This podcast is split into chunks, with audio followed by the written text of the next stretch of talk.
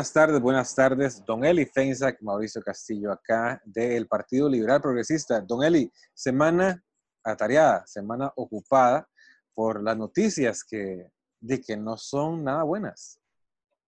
Eh, así es, este, el, anuncio del gobierno de la propuesta que le, que le, va a presentar al Fondo Monetario Internacional realmente eh, ha causado mucha más preocupación que alivio, ¿verdad? Eh, pareciera que las cosas van muy mal encaminadas. sí, de, preocupante, preocupante de que siempre la, la, ¿cómo se llama? El remedio que da el gobierno, que ha propuesto, son la subida de impuestos. Así es. Y en, en, momentos que, que, la economía necesita más reactivación, más que nunca la reactivación, eh, están poniendo la carga muy grande, muy pesada. Eh, así es. A ver, eh, es una cuestión que es conocida y ampliamente aceptada por la enorme mayoría de los economistas de que los impuestos tienden a disminuir la actividad económica. Cuando uno mete impuestos en una época, digamos, de, donde hay un crecimiento económico sano, lo que hace es disminuir un poquito ese crecimiento. Pero hoy estamos en una recesión muy profunda. La, economía, en vez de estar creciendo, se está eh, contrayendo. Y meter impuestos hoy lo que hace es profundizar esa recesión, o sea, hacer que caiga aún más la, la producción. Y esto es ampliamente conocido, ¿verdad? Entonces, eh, em, eh, pretender hacerlo ahora en esta coyuntura donde se espera que la producción este año caiga entre un 5 y un 7% comparado con el año anterior. Eh, hablar ahora de, impuestos, que es básicamente lo que el gobierno está proponiendo, es aumentar los impuestos. Están hablando de, de llevar la, la, tasa de la renta empresarial del 30 al 36%, eh, en el impuesto para las personas físicas con actividad lucrativa, eh, eh, también vienen aumentos en las tasas. En el impuesto al salario, que empieza en un 10%, pasaría a un 12,5%, la categoría del 15 pasaría al 20, la del 25 al 30 y, y la del, eh, o la del 25 al 35. son unos aumentos de impuestos brutales, además del, del famoso impuesto tasa Tobin, o, eh, es el impuesto a las, a las transacciones financieras. Todo lo que uno haga en un banco, eh, depósitos, transferencias, pago de servicios, compras con tarjeta, pagos de tarjeta, en todo le, le meterían a uno un, porcentaje ahí que, que, que le caparían de, eso, ¿verdad? Don, Eli dijo varios ejemplos, pero eh, digamos, el que conozco, eh, cuando uno le pagan dinero hay un impuesto y ahora para sacarlo también hay otro impuesto. Eh, en efecto, son impuestos sobre impuestos sobre impuestos, ¿verdad? Porque pero, si, vos sos asalariado, entonces la empresa paga, o sea, te paga el salario. Sobre ese salario uno paga impuestos si, si, si el salario supera, creo que son más o menos 840 mil colones, ¿verdad? Entonces, se paga impuesto de la renta. Pero además, cada vez que uno compra cosas, con lo que le queda de la plata, cada vez que uno compra cosas, eh, em, paga impuesto de ventas, IVA, ¿verdad? Ahora, cuando la, cuando la empresa te deposite el salario, va a haber un rebajo de este impuesto de las, de las transacciones financieras. Y cuando vos le pagues al dueño del apartamento el alquiler mediante transferencia, hay un rebajo. Y cuando eh, eh, y cuando uno pague los servicios públicos eh, por, por Internet, hay un rebajo. Y cuando pagas la tarjeta de crédito, hay un rebajo. Entonces, yo a esto lo llamo el, el, impuesto Chile Campana. El Chile Campana, el que pica cuando entra y repica cuando sale. Bueno, esto, este impuesto es así. Está terrible porque eso está fomentando a que no tengamos dinero en los bancos, a que paguemos todo en efectivo, a que vaya más la, la gente a la informalidad, para evadir estos días. Es, peor la cura que la enfermedad.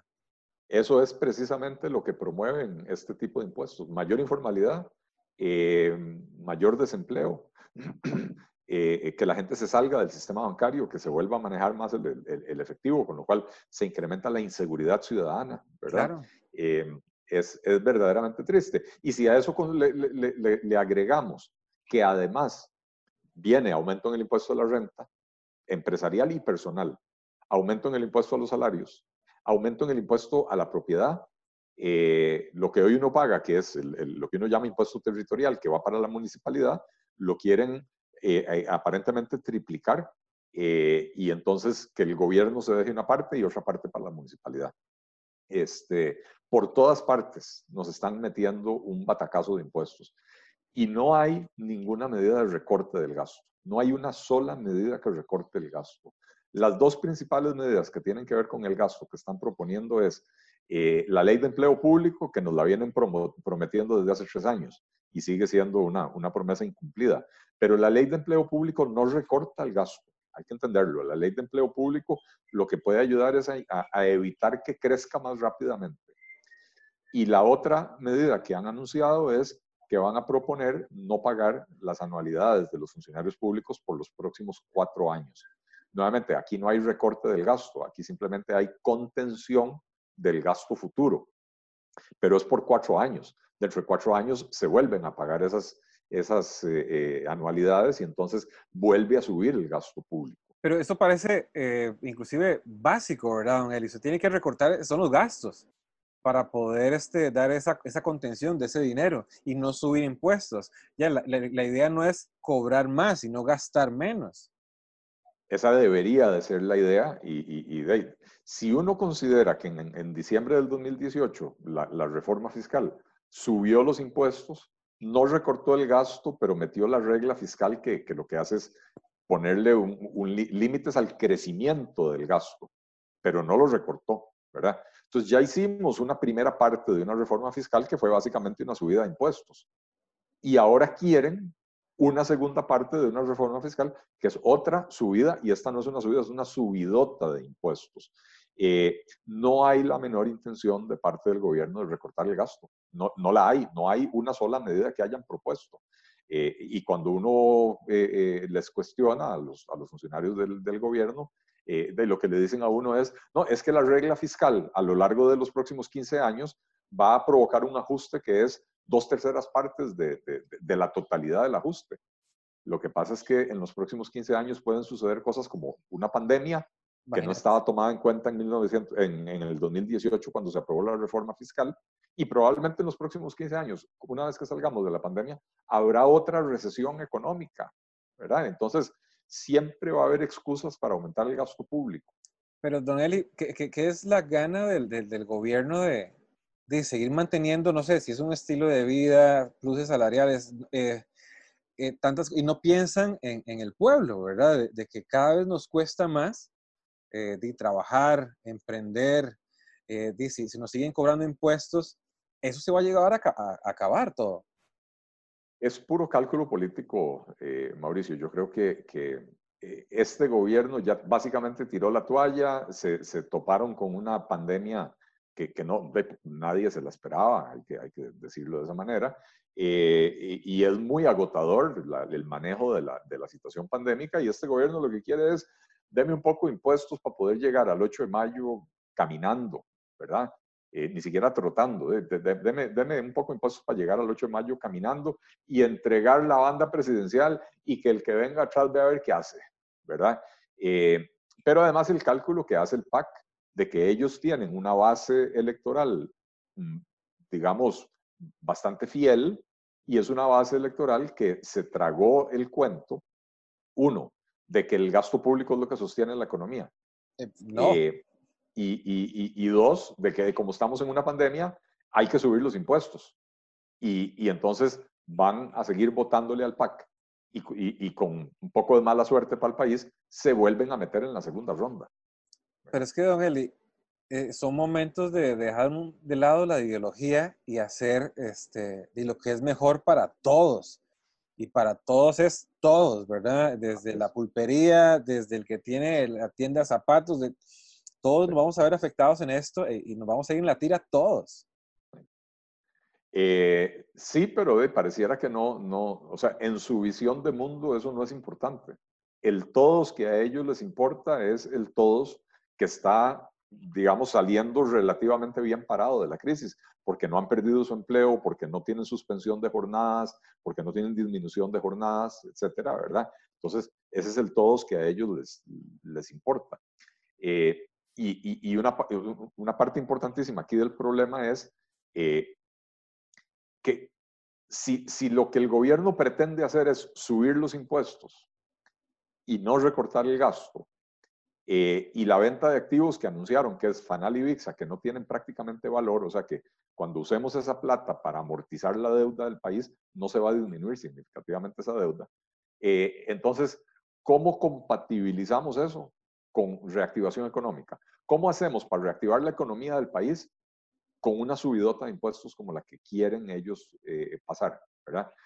no se ve factible. De hecho, lo que deberíamos de estar haciendo en este país es recortando el gasto significativamente para poder recortar los impuestos y poder así generar crecimiento económico. Aquí nos estamos yendo, bueno, el gobierno nos quiere llevar por la dirección exactamente opuesta a esa. Em, y, creo que es importante, eh, eh, Mauricio, que hablemos de a dónde se puede recortar el gasto, porque es que el gobierno siempre dice, y los defensores del gobierno siempre dicen, ¿A dónde? El, presupuesto público, el presupuesto nacional es muy rígido, no se puede recortar más. Ya mandamos el presupuesto extraordinario con un recorte de más o menos el 1% del PIB. ¿A dónde más? Ya, yo le voy a decir, Mauricio, tres propuestas de reformas importantes que no serían políticamente muy dolorosas, porque no implica despedir a grandes cantidades de personas. Eh, dos de ellas ya las hemos hablado públicamente, la otra va, va vamos estrenándola, digamos. Eh, primero es apoyar la ley cerrar, el proyecto de ley cerrar de Otón Solís. Otón Solís identificó que en el sector social de Costa Rica, ojo, Otón Solís, el, fundador del PAC, ¿verdad? Eh, en el sector social del gobierno de Costa Rica hay 23 instituciones que administran más de 40 programas. Y entonces usted tiene 23 administraciones, 23 recursos humanos, 23 departamentos legales, 23 eh, eh, servicios técnicos, etcétera, ¿verdad? Entonces él, él, propone fusionar todas esas 23 instituciones en un gran ministerio que él lo llama de asistencia social. Eh, con lo cual nos ahorramos esas 23 22 de esas 23 administraciones, ¿verdad? Me parece que es una idea fenomenal. Yo le agregaría al proyecto de él cambiar el enfoque de la política social de asistencialismo hacia brindarle a las personas las herramientas que necesitan para valerse por sí mismas y salir de la pobreza. Pero en la parte estructural es un muy buen proyecto. Eh, el segundo es una propuesta que yo he venido haciendo desde hace tres o cuatro años, crear un ministerio de la producción donde se fusionan agricultura y ganadería, eh, pesca, incopesca, turismo, el ICT, eh, eh, eh, comercio e industria que están en el MAKE, ¿verdad? Todo lo que tiene que ver con actividad productiva en un solo ministerio. Nos ahorramos cuatro o cinco estructuras administrativas y legales y de recursos humanos y todo lo demás, pero además nos ayuda en la gobernanza del país. Porque en vez de tener un montón de políticas sectoriales, una política industrial, una política comercial, una política agrícola, tenemos un solo, un solo jerarca digamos, una ministra de la producción, que cuando llegan los productores de, de, carne de cerdo, los porcicultores, a decirle, necesitamos que nos cree un arancel eh, para proteger el, el, el, mercado local del arroz, para que podamos subir el, perdón, del, del, del cerdo, para que podamos subir precios. Eh, el ministro de Agricultura feliz se los da la ministra de la producción, que sabe que si les otorga eso, mañana le llegan a tocar la puerta los representantes de la industria alimentaria que usan al cerdo como insumo, y que le van a decir, mire, señora ministra, nos acaba de encarecer nuestro insumo principal. La, principal fuente de proteína animal de, los consumidores costarricenses que se ubican en los dos quintiles más bajos de la población es el salchichón. Y entonces si encarecemos el cerdo, encarecemos el salchichón. Eh, entonces, tener una sola ministra de la producción nos permite tener una política de desarrollo económico integral, coherente, en vez de un montón de políticas sectoriales que son incompatibles muchas veces entre sí. Y la tercera propuesta, Mauricio, eh, que esta es nueva, eh, es crear una Secretaría de Finanzas. Costa Rica tenemos un Ministerio de Hacienda tenemos un Ministerio de Planificación que lo que hace son estudios económicos y tenemos un Ministerio de Economía que aparte de tener la parte de industria y comercio, tiene supuestamente la parte de dirección de política económica. No, todo eso debería estar en una sola entidad, con un solo jerarca, para que haya una jerarquía clara, quién es el que manda en materia económica, pero además que permita que en la elaboración de los presupuestos que los hace el Ministerio de Hacienda, se incorporen los criterios de los estudios que hoy hace planificación, pero no le llegan a Hacienda. Y se incorporen los criterios de la política económica que hoy hace el Ministerio de Economía y no le llegan a Hacienda, ¿verdad? Entonces, nuevamente, se mejora la gobernanza, se mejora la administración financiera del país y nos ahorramos procesos y se ahorra plata. Así es. Bueno, disminuir el tamaño del aparato estatal de esta manera que yo lo estoy proponiendo no solo mejora la gobernanza, permite simplificar trámites, eh, permite reducir trámites, eh, eh, cosa que los gobiernos de Costa Rica han intentado desde hace 25 o 30 años y, siempre volvemos a tener los mismos trámites engorrosos de toda la vida, ¿verdad? Sí, en este caso, la intención no es lo que cuenta, son los hechos. No han hecho eso. No, han, hecho, eso, no han hecho nada más, pero que no me digan que es que no hay a dónde recortar el gasto. Ahí hay tres propuestas específicas. Me van a decir, ah, pero es que hay que aprobar leyes. Y perdón, para subir impuestos, ¿usted no cree que hay que aprobar leyes? Ajá, sí, Cualquier impuesto que queramos subir, hay que aprobar una ley. Entonces, es igual de difícil fusionar 23 eh, instituciones del sector social en, un ministerio eh, que crear una ley con cuatro o cinco impuestos nuevos que nos quieren clavar. Gastemos el tiempo en reducir el gasto y simplificar el, el aparato estatal. Eh, pero eso no es lo que quieren. Estos son políticos que viven de, la teta estatal, ¿verdad? y viven de prometerle al funcionariado una serie de beneficios y de no recortárselos y, calculan que con eso tiene suficiente para meterse en la siguiente segunda ronda. Es, pues, estamos, estamos en tiempos muy complicados, don Eli, eh, pero más que todo tiempo de valientes para tomar decisiones, ver qué es lo que está haciendo por dicha estos, estos espacios y los espacios también que lo he visto muy ocupado, don Eli, conversando en varios medios, eh, para poder eh, tener una voz, ¿verdad? Porque en tiempos atrás uno, solo escuchaba, bueno, lo que me decía usted, ¿verdad? Que, antes decían que, que, el fondo les, nos pedía esto, pero es mentira. ahora el gobierno está diciendo eso al, fondo y nos estamos hundiendo. Eh, eso es importantísimo, Mauricio. No, eh, no es que el fondo nos está pidiendo eso. Eso es lo que el gobierno le quiere ir a proponer al fondo, ¿verdad? Eh, o sea, la propuesta es de, manufactura nacional. Eh, y es una propuesta que es un disparo ya no en el pie, es que antes uno decía eso es dispararse en el pie, no, esto es dispararse directamente en el pecho, porque esta subida de impuestos va a profundizar la recesión económica. Eh, y entonces se nos va a complicar absolutamente todo. Definitivamente, Mauricio, es tiempo de valientes. Y los valientes tienen que salir de la cueva. Estamos, eh, me voy a excluir porque nosotros hemos estado muy activamente promoviendo eh, eh, nuevas ideas y otras formas de hacer las cosas. Pero, pero hay muchísima gente en Costa Rica que opina en redes sociales, que, que envía comentarios a los programas de radio donde uno participa o, de, por internet o por televisión o lo que sea, eh, que están hastiados y que quieren que las cosas se hagan diferente y que tienen la valentía para aceptar que hay que cerrar instituciones, que hay que vender instituciones, eh, pero no tienen la representación suficiente. Donde no hay valentía es entre los políticos tradicionales, que siempre se van por la solución fácil de subir los impuestos. Entonces, los valientes tenemos que salir de las cuevas y empezar a manifestarnos más proactivamente, con más fortaleza y hacerle entender a los diputados, que son los que van a tener que aprobar esto, que esta propuesta del gobierno es, es inaceptable.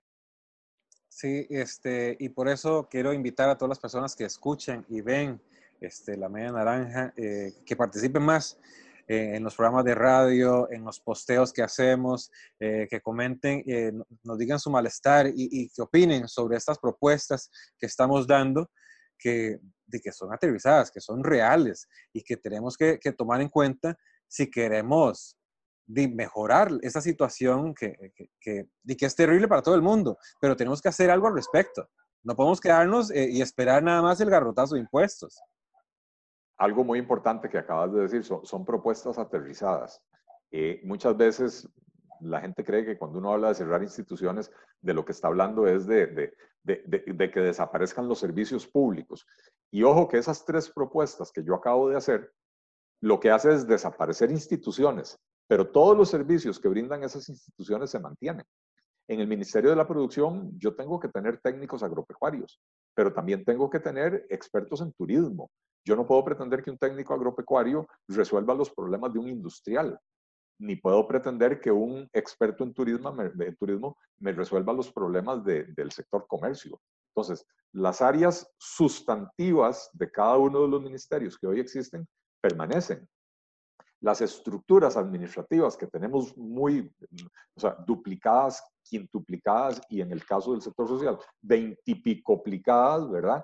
Este, eso, ahí es donde sí hay una, una reducción. Pero los servicios que brinda el Estado costarricense eh, habría que hacerlos más eficientes, pero no los estaríamos eliminando, ¿verdad? Entonces, sí, son propuestas aterrizadas, eh, pero que pueden provocar una mejora en la gobernanza y un recorte del gasto, una disminución permanente del gasto público, que no es lo mismo que decir, este año voy a gastar menos en servilletas. Si este año gasto menos en servilletas, el próximo año puedo volver a comprar servilletas. Si yo cierro instituciones, entonces ahí sí ya no, no se repite ese gasto en el futuro.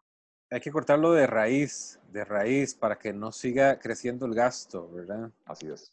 Don Eli, eh, siempre un gusto. Espero en el próximo programa podemos conversar un poco más sobre esto, dependiendo de las noticias que se vayan dando eh, y sacar a más personas de la duda. Y a usted que nos escucha, que nos ve, eh, comente, díganos qué les parece esas propuestas.